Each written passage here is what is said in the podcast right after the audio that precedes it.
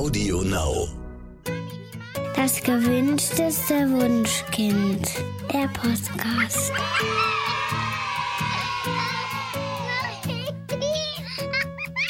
Hallo und herzlich willkommen zu Das gewünschteste Wunschkind der Podcast mit Daniel Graf und Katja Seide und einem weiteren Gast. Wir haben heute eingeladen Oliver Diersen, Dr. Oliver Diersen. Ähm, Oliver, du bist Kinder- und Jugendpsychiater. Wir hatten ja schon mal eine Folge mit dir über das Thema Elternschule. Hört da gerne mal rein, das war super interessant.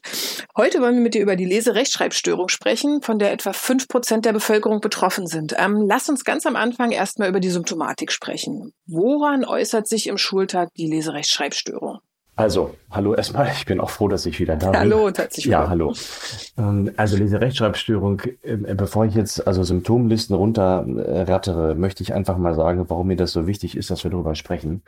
Weil das einfach oft ist. Und ähm, weil die Symptome so unspezifisch sind, dass sich ganz viel sozusagen davor schalten kann an, ähm, ich will nicht zur Schule gehen, ähm, ich mag die Lehrer nicht, ich verweigere mich, ich habe die Hausaufgaben oder die Bücher in der Schule vergessen. Also ganz viele Probleme, die wir so im schulischen Alltag haben, die können auf eine Leserechtschreibstörung, im Übrigen auch auf eine Rechenstörung zurückzuführen sein.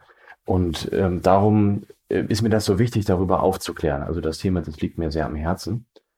Und es gibt einfach nicht das spezifische Symptom, also das Symptom ist, dass die Kinder nicht gut lesen und schreiben lernen. Ähm, manche lernen auch lesen, aber nicht gut schreiben.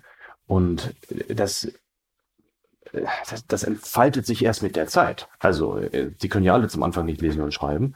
Aber dann nach einigen Wochen und Monaten bemerken doch viele Eltern, hey, es geht voran.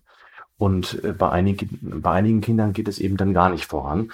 Und äh, da ist es immer wichtig, daran mitzudenken, bevor man sich lang und breit darüber unterhält, warum hat mein Kind keine Lust, wieso macht es keine Hausaufgaben, wieso nimmt es mich als Elternteil nicht ernst, ja, habe ich gar keine Autorität mehr, wenn ich sage, du machst jetzt deine Hausaufgaben. Also da gibt es üblicherweise ganz viele Konflikte, die sich um dieses Thema ranken. Und äh, deswegen finde ich das total klasse, dass wir jetzt darüber sprechen. Okay, aber gibt es denn äh, trotz alledem sozusagen, also neben diesen ganz allgemeinen Symptomen auch äh, Dinge, die, die man so, so als Elternteil auch so ein bisschen abprüfen kann? Also ja, gibt es durchaus, ähm, wobei es schwierig ist, diese Diagnose zu stellen. Also man kann jetzt nicht, ich weiß nicht, äh, wie ähm, naja, es gibt ja so Sachen, die kann man wirklich zu Hause ganz gut abtesten. Ist, ist mein Kind vielleicht kurzsichtig, dann halte ich da irgendwie äh, Buchstaben an die Wand und das soll fünf Meter zurückgehen und dann kann es das nicht mehr lesen. Da habe ich schon einen relativ klaren Verdacht. Bei einer Leserechtschreibstörung ist das wesentlich komplizierter. So als Faustregel ist es so, zum Anfang machen ja alle Kinder äh, so ein ertastendes Lesen. Wort für Wort, Buchstabe für Buchstabe, Silbe für Silbe, hangeln die sich so durch. Und äh, dieses ertastende Lesen, also nach dem Motto, alles ist neu. Ne? Also jeder Buchstabe ist neu, ähm, jede Buchstaben- und, und Lautkombination ist neu. Ähm, dieses ertastende Lesen, das bleibt bei den Kindern mit Leserechtschreibstörung. Also stark vereinfacht gesagt, die lesen auch in der zweiten, dritten, vierten Klasse im Prinzip nach der gleichen Methode wie Erstklässler. Die hangeln sich durch die Worte. Da gibt's jetzt ganz viel Neurobiologisches, was man dazu sich angucken kann. Aber das ist auch alles sehr, sehr interessant. Nur für Eltern ist das wichtig, wenn die merken, das Lesen verändert sich nicht großartig. Ne? Das Kind lernt vielleicht hier und da mal ein Wort auswendig, aber dieses Wort für Wort, selbst bei einfachen Worten, das ist ein relativ klarer Hinweis, dass da was nicht stimmt. Natürlich können auch andere Sachen nicht stimmen, beispielsweise, dass das Kind mh, hm, ganz schlechte Augen hat. Ne? Tauchen auch mal Kinder bei uns in der Praxis auf, die haben dann eine ganz massive Weitsichtigkeit oder sogar einen grauen Star, gibt's auch mal selten im Kindesalter.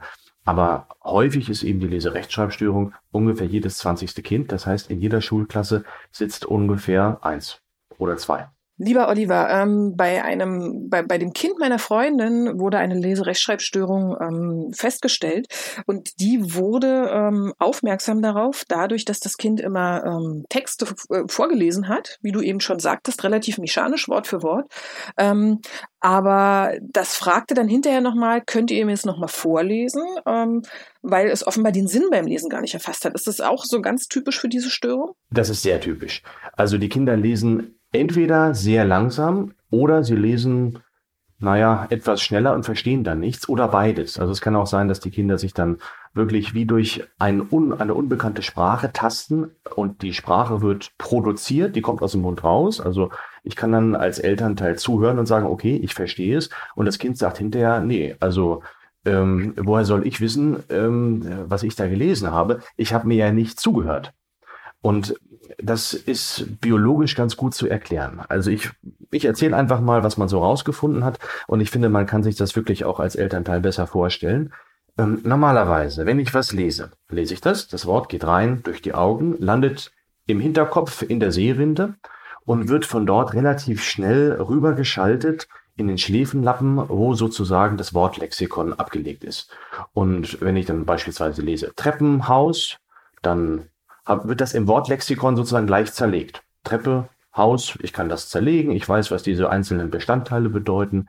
Ähm, ich habe auch gleich Assoziationen, die kommen von dort. Ich sehe vielleicht ein Treppenhaus, wenn ich sehr fantasievoll bin, dann höre ich vielleicht sogar schallende Tritte im Treppenhaus und wer nun so leicht ins Träumen kommt, dem fällt vielleicht gleich ein, was er heute im Treppenhaus da so erlebt hat. Und ähm, diese Verbindung, das heißt von der Seerinde gleich ins Wortlexikon, die ist bei Kindern mit einer Lesestörung oder mit einer Leserechtschreibstörung deutlich, deutlich schwächer ausgeprägt. Das bedeutet, die Entschlüsselung, was dort eigentlich steht, die findet mit großer Langsamkeit oder mit Verzögerung oder auch einfach nicht so stark statt. Stattdessen ist es so, dass die Verbindung in den Bereich der Sprachproduktion, die ist bei den Kindern stärker. Das bedeutet, also das Wort geht durch die Augen rein, landet im Schläfenlappen, wird quasi erkannt, es wird gesehen und dann gibt es letzten Endes kompensatorisch, also um eine Schwäche auszugleichen, starke Verbindung in den Bereich der Sprachproduktion, der sich, der sich weiter vorne im Gehirn befindet.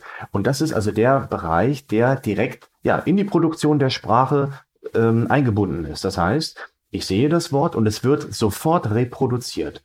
Das kann sein, dass es dann laut gelesen wird oder dass die Kinder das bloß mit den Lippen formen oder dass nur die Zunge sich ein bisschen bewegt oder dass sie sich das quasi innerlich sozusagen laut sagen. Und bei einem Kind mit der richtigen Leserechtschreibstörung kommt das Wort dann quasi zum Mund raus. Dann ist es als Schall im Raum. Und dann, wenn man Glück hat, wird es auch gehört. Geht zum Ohr rein, landet in einem anderen Bereich des Gehirns und kann dann auch verstanden werden, weil das Hörverständnis ja üblicherweise ganz normal ist. Und das ist ein ganz wesentlicher Unterschied beim Leseverständnis bei Kindern mit einer Leserechtschreibstörung. Und äh, das kann man tatsächlich ganz regelmäßig beobachten. Und das sieht man sowohl in der Geschwindigkeit wie auch im Leseverständnis. Ne? Wir sehen das in Tests bei uns in der Praxis, wenn wir die Kinder untersuchen, dass die also ein Leseverständnis haben, was häufig ähm, schlechter ist als das von 95 Prozent der anderen Kinder. Dafür gibt es Grenzwerte, das kann man alles ausrechnen und messen. Aber dass man so eine Hausnummer hat. Ne? Es gibt also durchaus Kinder, die lesen ganz okay mhm. schnell und dann messen wir oder erfragen, was habt ihr denn verstanden? Und dann haben die sozusagen 99 Prozent nicht verstanden, sondern es ist an ihnen einfach vorbeigerasselt. Okay, ist das so der, der prägnante Test, äh, auf, aufgrund dessen man schließen kann, das Kind hat ein Problem oder gibt es noch mehrere Themenfelder, die ihr da abprüft, wenn ihr konkret eine Diagnostik macht? Also im Bereich Lesen, äh, na, da gibt es noch so allerlei Untertests. Also zum Beispiel, ähm, wie gehen Kinder mit Quatschwörtern um? Also mit Wörtern, die sie nicht vorher auswendig gelernt haben.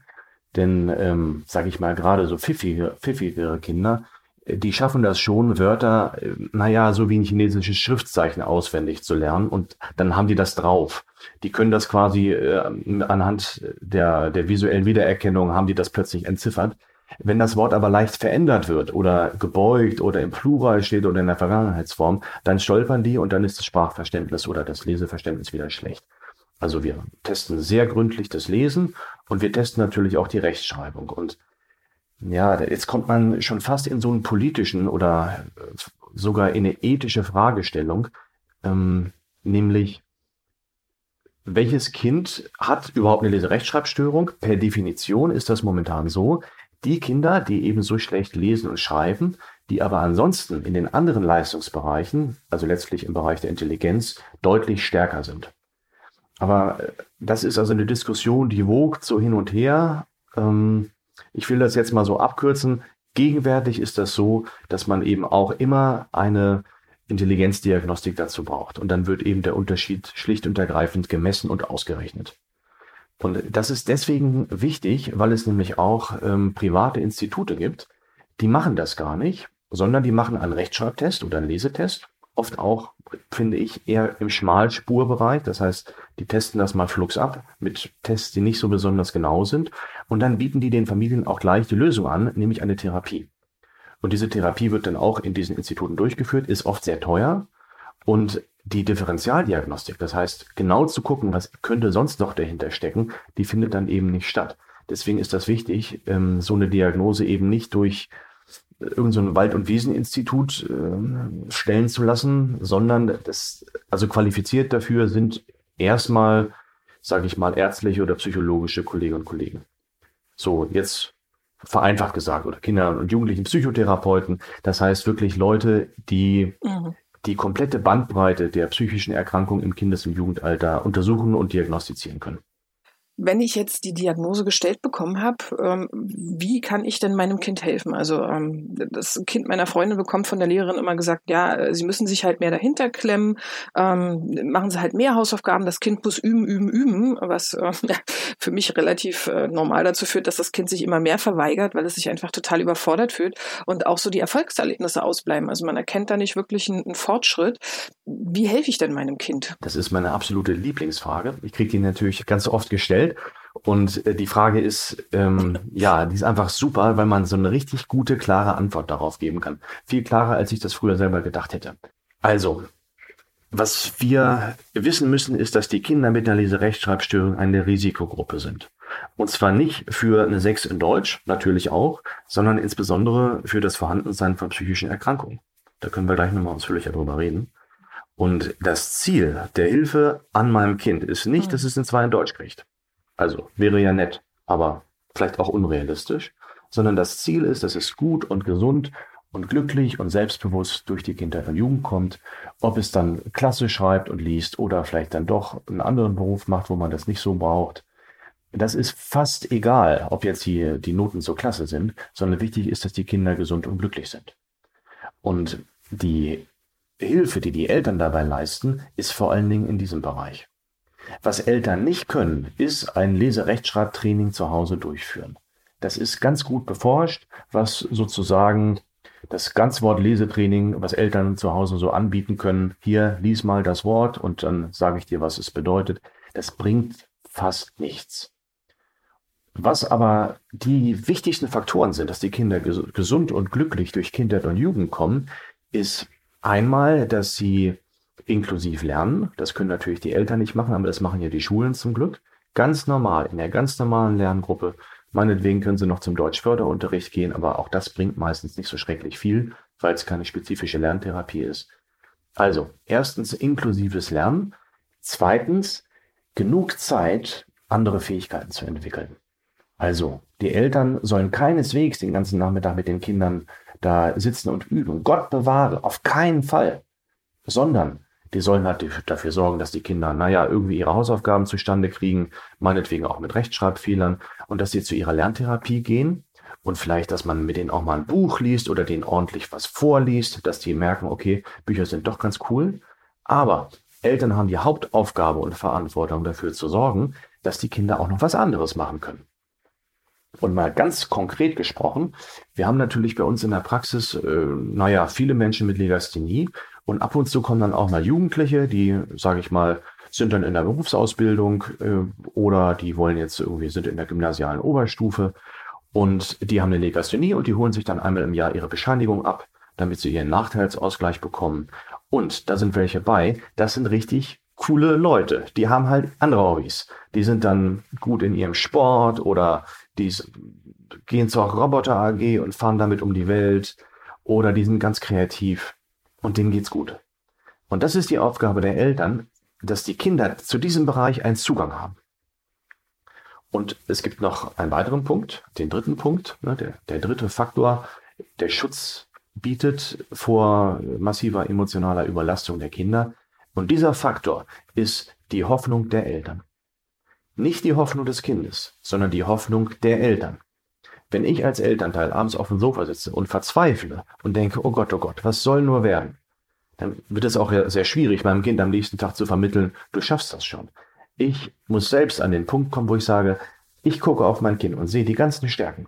Und ich unterstütze mein Kind aus diesen Stärken was zu machen. Und da fühle ich mich auch ganz gut mit. Und das bedeutet, ein wesentlicher Punkt der Elternarbeit besteht auch daran, an sich selbst zu arbeiten und eben aus diesem Stress, aus der Angst, aus dem Leistungsdruck auszusteigen und zu sagen, ich unterstütze mein Kind in dem, was es gut kann.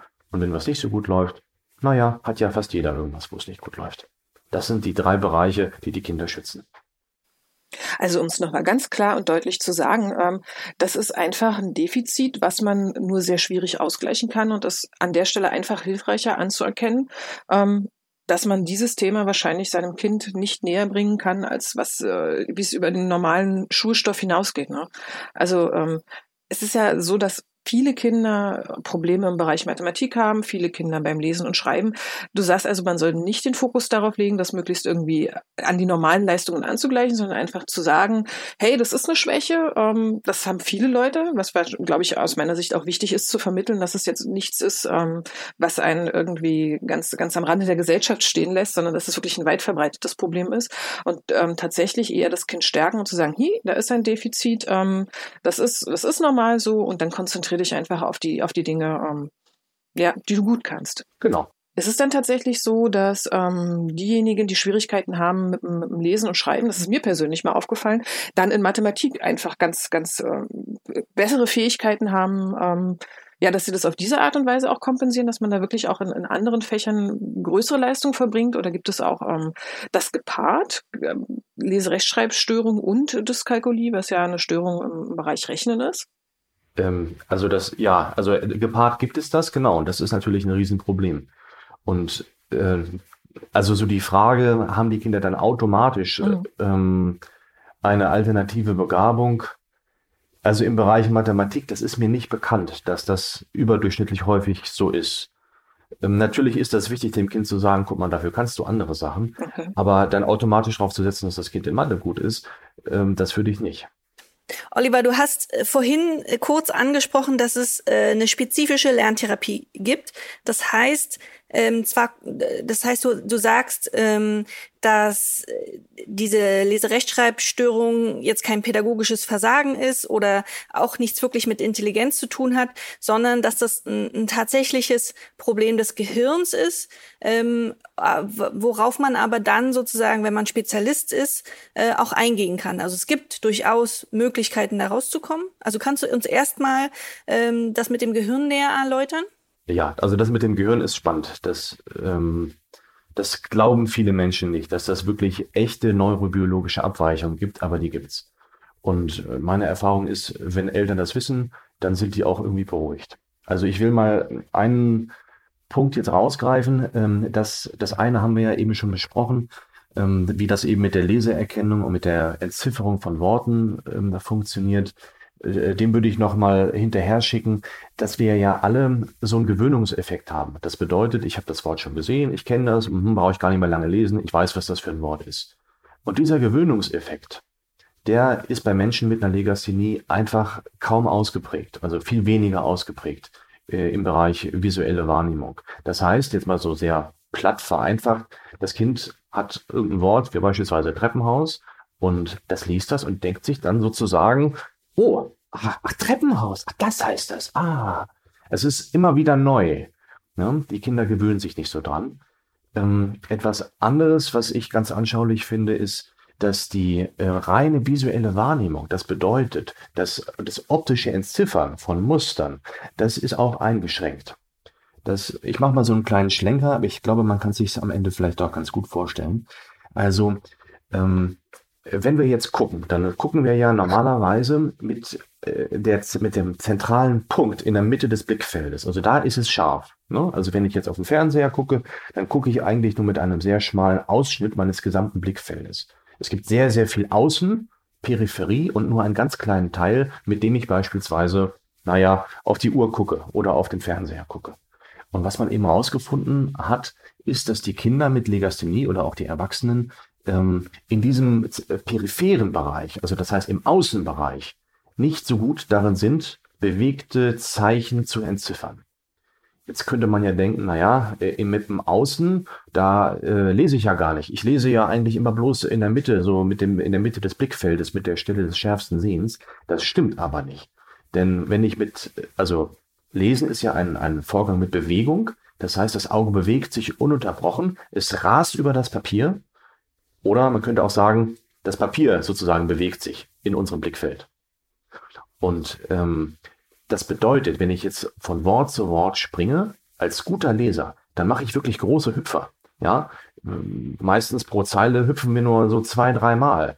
Und es gibt sogar Leser, die lesen diagonal, die lesen äh, pro Absatz zwei, dreimal hüpft das Auge. Und ähm, der Rest, der wird alles mit dem peripheren Blickfeld entziffert. Und zwar nicht stillstehend, sondern oft auch in Bewegung. Ja, beim, beim Lesen ist das Auge ja ganz viel in Bewegung. Und jetzt nochmal so neurobiologisch äh, betrachtet, ist es dann so, dass das Entziffern im peripheren Blickfeld einfach nicht so gut gelingt. Man könnte ja jetzt auch sagen, ich weiß nicht, ob man das so untersucht hat, beim Tischtennisspielen oder beim Tennisspielen muss ich auch ganz viel Bewegung aus den Augenwinkeln wahrnehmen. Oder wenn ich Fußball spiele, muss ich auch aus den Augenwinkeln sehen, da kommt einer. Und diese Entzifferung, die ist bei Menschen mit Legasthenie deutlich schlechter ausgeprägt. Und wenn man sich dann was man technisch machen kann, angucken kann, wie sind die Augenbewegungen bei Menschen mit Legasthenie, die hüpfen, hüpfen, hüpfen, hüpfen, hüpfen, hüpfen. Von Buchstabe zu Buchstabe teilweise. Und zweimal vor, eins zurück, bis zum Ende der Zeile, die nächste Zeile vielleicht nochmal rückwärts, von rechts nach links, dann wieder zum Zeilenanfang, hüpf, hüpf, hüpf, hüpf, hüpf. Die springen die ganze Zeit durch den Text und das ist ja sehr, sehr anstrengend. Ne, das heißt, das Auge muss viel mehr Arbeit leisten. Das Lesen ist anstrengender. Das Gehirn muss auch viel mehr Arbeit leisten, weil es immer nur einen ganz kleinen Ausschnitt, hier ein Wortteil, da ein Wortteil, alles zusammensetzen muss. Es ist richtig Arbeit. Und was ich ähm, da manchmal äh, zu erzähle, ist, ähm, wenn man mal zu Hause den Schlüsselbund sucht und man geht durch die Wohnung, sucht man ja auch ganz viel mit dem peripheren Blickfeld wenn ich mir nun vorstellen soll, wie, wie liest ein Mensch mit Legasthenie, dann müsste ich mir mal so eine Küchenrolle nehmen und da durchgucken und jetzt bitte einmal den Schlüsselbund suchen. Das ist viel mehr Arbeit und dauert viel länger und macht auch viel weniger Spaß. Das stimmt. Das wäre jetzt so ein kleiner Ausschnitt, was da neurobiologisch äh, los ist. Mhm. Und es gibt aber eben diese spe spezifische Lerntherapie, äh, mit denen, also mit der ihr die Kinder irgendwie äh, trainiert, dass das besser wird oder also äh, den Nachteil ausgleichen durch ja irgendwelche Tricks. Ja, also wobei ich sagen muss, wir bieten das bei uns in der Praxis nicht an. Das sind, das sind längst nicht alle kinderpsychiatrischen oder kinderpsychotherapeutischen Praxen, die sowas anbieten, sondern das läuft häufig beispielsweise in logopädischen Praxen oder in ergotherapeutischen Praxen mit. Das ist eine aufwendige Ausbildung, die man eben nicht einfach mal so machen kann. Aber der Begriff Lerntherapie ist auch nicht geschützt. Das heißt, es könnte, wir könnten auch ähm, nächsten Mittwoch äh, auf dem Potsdamer Platz zusammen eine Lerntherapiepraxis gründen. Das wäre erlaubt, wir drei. Ne? Und könnten Lerntherapie an die Tür schreiben und es gibt da nicht ein, eine geschützte Ausbildung, sondern die Ausbildungsgänge, die sind, ähm, die kann man machen, aber man theoretisch muss man sie nicht machen. Deswegen oh. gibt es, wie gesagt, diese Institute, die da diese etwas halbseitende Therapien anbieten.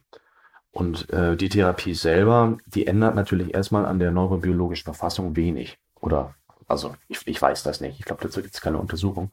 Aber das sind ja doch erhebliche Abweichung, die wir dann im Bereich der visuellen und auch Hörwahrnehmung haben. Das kann so eine Therapie nicht leisten, äh, das jetzt heile zu machen, sondern die Therapie gleicht den Mangel ein bisschen aus. Und der Schlüssel in der Therapie ist eben äh, diese Zuordnung von Lauten und Buchstaben und ähm, von Buchstaben und Silben und Klängen zu üben. Also mal so als praktisches Beispiel äh, nehmen wir das Wort Bett und dann nehmen wir das Wort beten. Es schreibt sich sehr ähnlich. Na, gut, das eine hat zwei Ts, aber das B und B, das sind ja erstmal die gleichen Buchstaben. Und das muss man erstmal wirklich verstehen und durchüben, warum das in dem Zusammenhang B heißt und in einem anderen Bet. Und da, solche Dinge werden da eben geübt. Ne, dass also die einzelnen Buchstaben und die einzelnen Klänge immer wieder neu eingeschliffen werden. Also das ist ein, ein Beispiel, was da gemacht wird. Und das kann man unmöglich als, als Elternteil zu Hause machen. Geht nicht.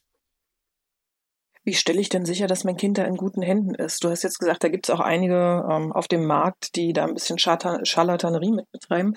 Ähm, woran erkenne ich denn äh, eine gute Therapie oder einen guten Therapeuten?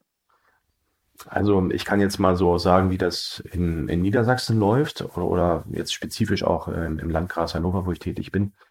Ähm, es ist grundsätzlich so, dass die Kinder ähm, oft einen Rechtsanspruch haben auf so eine Therapie. Das heißt, die muss in vielen Fällen nicht selber bezahlt werden, sondern es gibt einen Kostenträger. Und dieser Kostenträger ist in der Regel nicht die Krankenkasse, da die Legasthenie keine von der Krankenkasse anerkannte Krankheit ist, sondern es ist quasi so, so wie Menschen halt sind. Der eine hat schütteres Haar, irgendwer anders ist kurzsichtig, einer hat eine Legasthenie, dann macht die Krankenkasse erstmal gar nichts. Die sind dafür nicht zuständig, sondern es gibt oft andere Kostenträger und das ist meistens die öffentliche Hand, das heißt die Region, die Stadt. Äh, das läuft über die Jugendämter vielfach.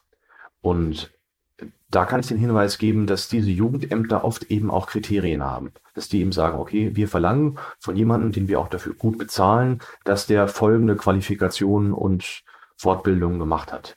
Und daran kann man das im Prinzip erkennen. Ansonsten habe ich jetzt nicht den Leitfaden, dass man sich irgendwie das Fortbildungszertifikat X vorlegen lässt, um dann zu wissen, ähm, dass, das, äh, dass das gut ist, sondern ich würde erstmal den Weg sozusagen über die Jugendämter versuchen. Ja, das ist ja schon mal ein guter Tipp.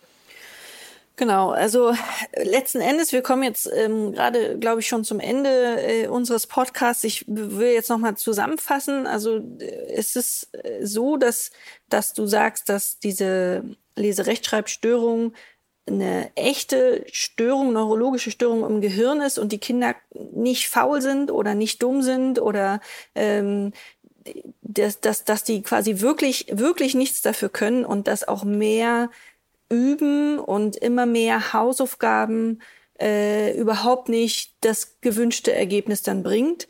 Und wir LehrerInnen, die wir an der Schule sind, ähm, das Kind äh, in der, in der Schule aus der Überforderung holen müssen, indem wir äh, ihm zum Beispiel Nachteilsausgleiche geben. Also ähm, ich weiß, dass, dass äh, bei vielen Kindern dann äh, einfach die Rechtschreibung nicht zensiert wird oder in Vokabeltests in Englisch habe ich ähm, wenn die Kinder mitgeschrieben haben, das Wort immer gelten lassen, wenn ich es gerade so entziffern konnte. Also dass, wenn ich, wenn ich erkennen konnte, dass dieses Kind das richtige Wort meint, ähm, man kann auch als Nachteilsausgleich festlegen, dass das Kind Tests immer mündlich abhalten darf. Ähm, man kann ihm mehr Zeit geben.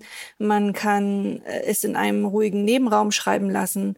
Ähm, das macht die psychische Belastung der Kinder besser. Ähm, und äh, ja, ich glaube, äh, letzten Endes müssen wir eigentlich ähm, daran arbeiten, dass die Gesellschaft äh, da diese Stigmati Stigmatisierung aufgibt. Also es ist einfach so, Menschen sind verschieden und ähm, ja, oder? Was meint ihr? Also das, die äh, Vorschläge zum Nachteilsausgleich finde ich gut. Ich würde nochmal wirklich deutlich hinterher schicken, das ist ja Quatsch, dass man ausschließlich auf schriftlichem Wege feststellen kann, ob jetzt jemand was kann oder nicht. Also wenn ich jetzt aus dem Medizinstudium gucke, da war so viel mündlich äh, wenn ich da jetzt gedacht hätte, dass man müsste alles schriftlich niederlegen, das wäre, also das war völlig abwegig. Mündlich kann man prima prüfen. Aber äh, mir ist ganz, ganz wichtig, darauf hinzuweisen, die Menschen mit einer Legasthenie, übrigens auch äh, mit einer Rechenstörung, äh, was im Prinzip etwas, etwas Ähnliches ist, können wir jetzt nicht weiter äh, aus, ausführlicher machen, die sind eine Risikogruppe. Ja, die sind eine Risikogruppe für psychische Erkrankungen.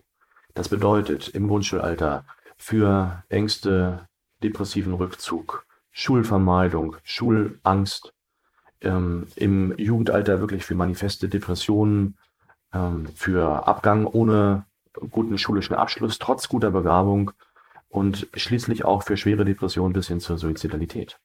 Das ist ein ernstes Thema und äh, es gibt zumindest eine Untersuchung, die darauf hinweist, dass insbesondere Frauen, ähm, die den Schulabschluss schon haben, also die im, schon im Erwachsenenleben stehen, ähm, oft psychisch deutlich schlechter dastehen mit einer Legasthenie als ohne. Dass sie das, also es für die ein besonderer Risikofaktor ist. Auch besonders gefährdet sind Kinder, die eben nicht so lernstark sind. Ja, das sind ja nun einfach per Definition äh, die Hälfte der Kinder äh, unterhalb der Mitte. Ja, also es gibt viele Kinder, die sind einfach nicht so lernstark, ob mit oder ohne Legasthenie. Die brauchen eigentlich äh, ganz viel äh, lesen, um den Stoff zu verinnerlichen und die können das nicht. Ne? Und das sind Risikogruppen, die von sehr ernsthaften psychischen Belastungen betroffen sind, wenn wir die nicht entlasten. Und deswegen ist mir das so wichtig, auf dieses Thema hinzuweisen. Ja, puh, Oliver, so zum Ende hin, das sind nochmal wirklich eindrückliche Worte, ähm, ja, die mich ein bisschen bewegt zurücklassen. Deswegen möchte ich dir an dieser Stelle danken. Das war ein wirklich sehr, sehr wichtiger Podcast. Ich glaube, ähm, das war vielen Eltern gar nicht so bewusst und deswegen wollen wir unbedingt ermutigen, wenn euer Kind betroffen ist, ähm, schaut genauer hin, holt euch Hilfe. Und ja, wir sagen vielen Dank, dass du da warst.